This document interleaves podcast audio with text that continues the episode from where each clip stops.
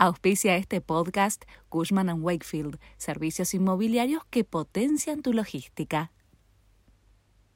Este es el resumen de Noticias de la Nación. Estos son los títulos de la mañana del martes 27 de septiembre de 2022.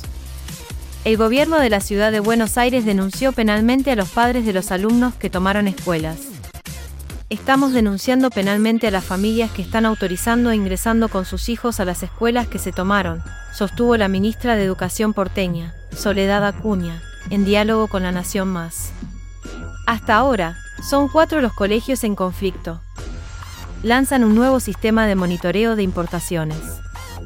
Las empresas sabrán cuándo recibirán los dólares. Así, las empresas van a poder planificar sus procesos productivos con orden y certidumbre, aseguró Sergio Massa. Vamos a impulsar que el sistema sea simple y transparente, de aprobación prioritaria para bienes intermedios que necesitan las pymes para seguir creciendo. En breve se liberarán 21.000 quid de importadores de bienes de menos de 2 millones de dólares. Éxito para DART. La sonda espacial enviada por la NASA impactó con éxito en el asteroide Dimorphos para demostrar la posibilidad de desviar su órbita.